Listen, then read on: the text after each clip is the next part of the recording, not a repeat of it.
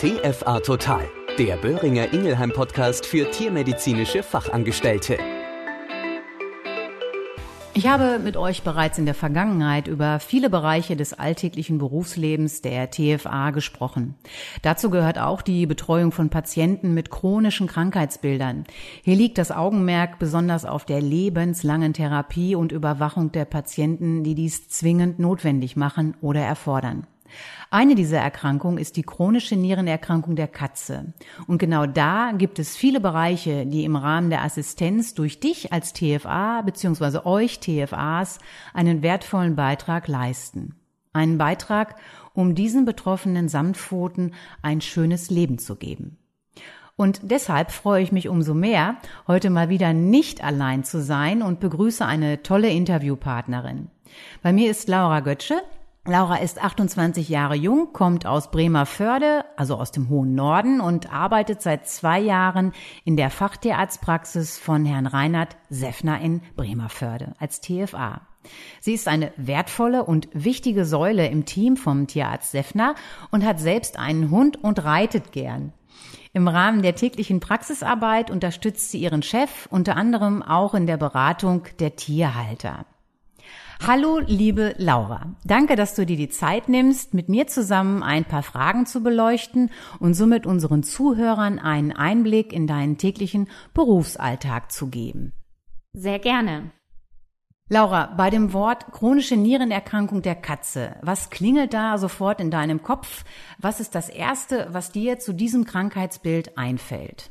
Da fällt mir sehr viel ein. Die Gewichtsabnahme zum Beispiel. Polyurie, Polydipsie, ein struppiges Fell, schlechter Atem, Dehydratation, schlechtes Allgemeinbefinden und vor allem keine Heilung.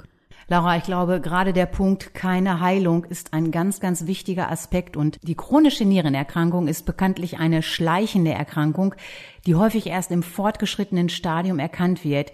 Wie gehst du in der Vorsorgeberatung mit dem Tierhalter hier vor? Wir empfehlen generell gerade bei Tieren ab dem siebten Lebensjahr einen regelmäßigen gesundheitlichen Check-up. Gerade auch, um die Nierentätigkeit zu überprüfen, um gegebenenfalls früh mit der Therapie beginnen zu können. Ich denke gerade auch eine Vorsorge ist ein ganz, ganz wichtiger Punkt. Laura, welche Parameter werden bei dieser Vorsorge und auch in der Therapieüberwachung nach Vorgabe des behandelnden Tierarztes, der behandelnden Tierärztin überprüft? Sind dir da welche bekannt? Ja, es gibt ganz unterschiedliche Parameter. Da gibt es die Urinuntersuchung, die Kontrolle der Blutwerte, ein Check der Elektrolyte, wie zum Beispiel das Kalium, und die Blutdruckkontrolle. Weitere Untersuchungen sind die Röntgenaufnahme bzw. der Ultraschall der Nieren. Das obliegt allerdings unserem Chef äh, Reinhard Seffner als Tierarzt, was wir machen. Laura, ein wichtiger Aspekt, sagst du, ist die Urinuntersuchung und sprichst diese auch an. Worauf achtest du hier in der Untersuchung, beziehungsweise welche Werte erwartest du bei einer Katze, die eine chronische Nierenerkrankung aufweist?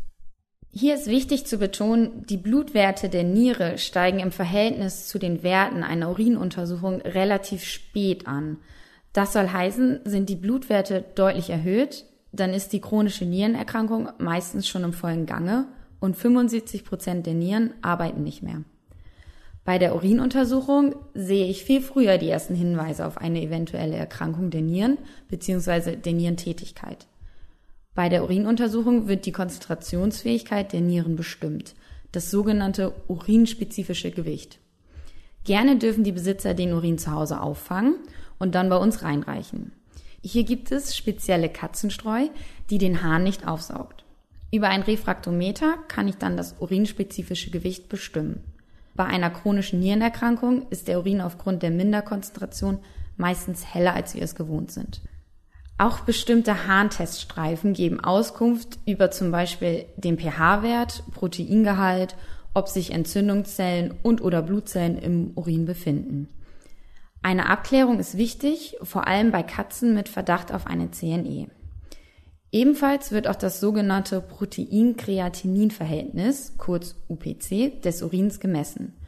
Bei vielen Katzen mit einer CNE wird vermehrt Protein mit dem Urin ausgeschieden.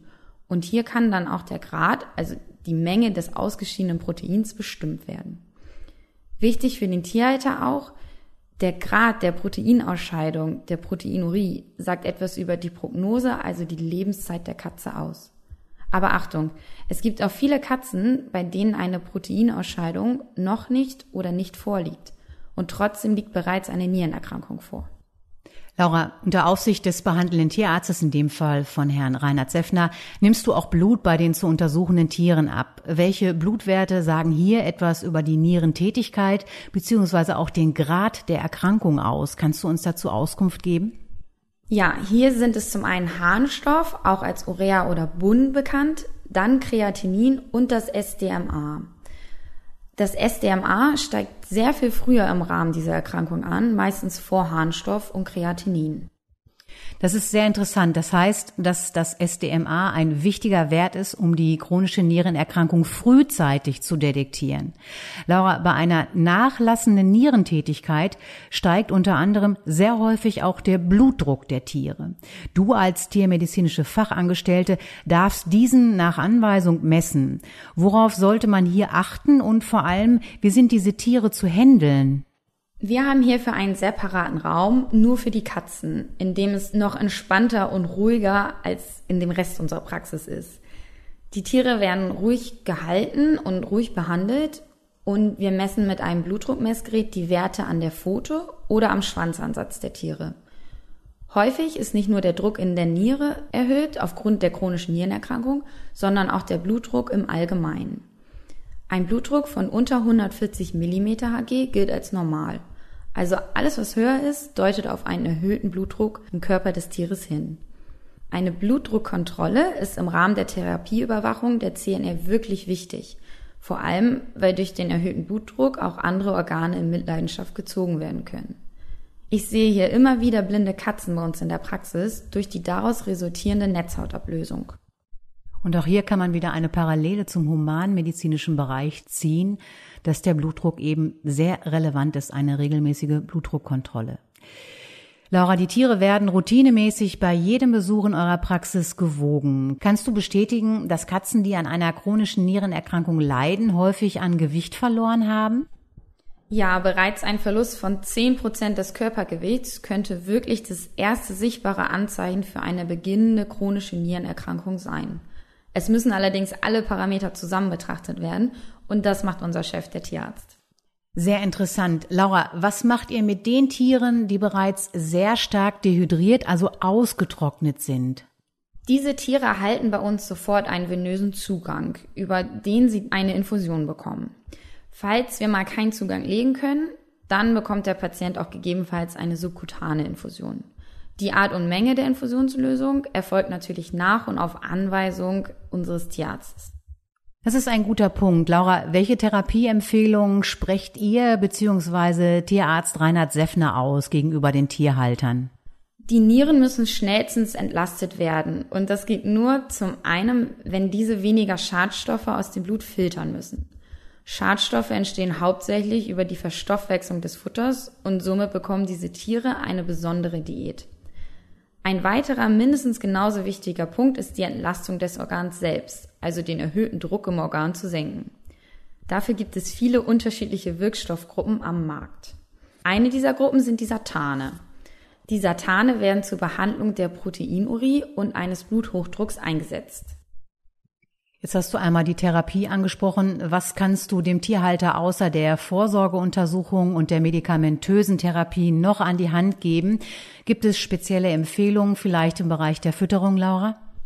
Ja, die Tiere benötigen eine spezielle Diät, die wirklich nur beim Tierarzt zu bekommen ist. Kommerzielle Futtermittel, also die, die es überall zu kaufen gibt, unterstützen die lebensnotwendige Therapie dieser Patienten leider nicht ausreichend. Zusätzlich bieten wir den Tierbesitzern noch Phosphatbinder an und wer es gerne möchte, bekommt auch eine homöopathische Zusatztherapie. Allerdings bin ich keine Homöopathin.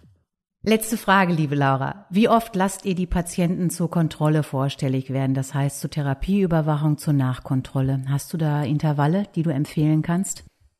Das ist tatsächlich sehr individuell und hängt von der Klinik und Therapie ab. Das entscheidet mein Chef, Herr Seffner, er als Tierarzt von Fall zu Fall. Entweder mehrere Tage in Folge und oder in längeren Abständen, ganz unterschiedlich. Liebe Laura, ich danke dir ganz herzlich für dieses tolle Interview und ich denke, es ist uns allen bewusst geworden, wie wichtig eine regelmäßige Untersuchung unserer Stubentiger bzw. Wildkatzen ist. Gerade Katzen ab dem siebten Lebensjahr sollten jährlich kontrolliert werden. Die chronische Nierenerkrankung ist die häufigste Todesursache unserer Samtpfoten, denn die Erkrankung geht nur in eine Richtung und niemals zurück.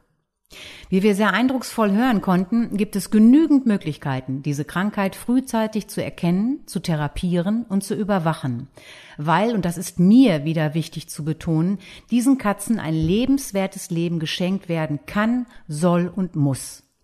Wenn dich dieses Thema Vorsorge unserer Katzen noch mehr interessiert, dann schau doch bitte auch einmal unter www.katzen-vorsorge-check.de. Ich freue mich auf dich in der nächsten Folge. Und da geht es um ein ganz besonderes Thema, und zwar das Thema Sucht. Ich habe hier einen humanmedizinischen Kollegen eingeladen zu einem Interview, der interessante Einblicke, Ratschläge und Tipps an die Hand geben will und wird, wenn es eben halt auch gerade zum Ende des Jahres etwas stressiger wird und es nicht nur im Rahmen der Völlerei zu Weihnachten vielleicht zu Problemen kommen kann. Aber bis dahin wünsche ich dir eine weniger stressige Zeit und pass weiterhin gut auf dich auf und ich freue mich auf dich in der nächsten Folge. Deine Claudia Schöning. Und hier möchte ich noch ganz kurz ein großes PS für dich anhängen. Und zwar haben wir zum Ende des Jahres, also im Dezember, noch ein grandioses TFA Total Webinar für dich, für euch, und zwar kostenlos, so wie du es kennst, und zwar zum Thema Epileptiker und deren Ernährung. Wir haben einen hochkarätigen Referenten gewinnen können, der uns an diesem Abend tiefe Einblicke in dieses Thema gewähren wird. Also, wir freuen uns, wenn du, wenn ihr euch anmeldet und äh, bis dahin pass aber jetzt wirklich weiterhin gut auf dich auf und äh, ich freue mich, dich zum Ende des Jahres nochmal an meiner Seite zu haben. Bis dahin, alles Gute. Tschüss. Das war TFA Total, ein Podcast von Böhringer Ingelheim. Überall zu hören, wo es Podcasts gibt.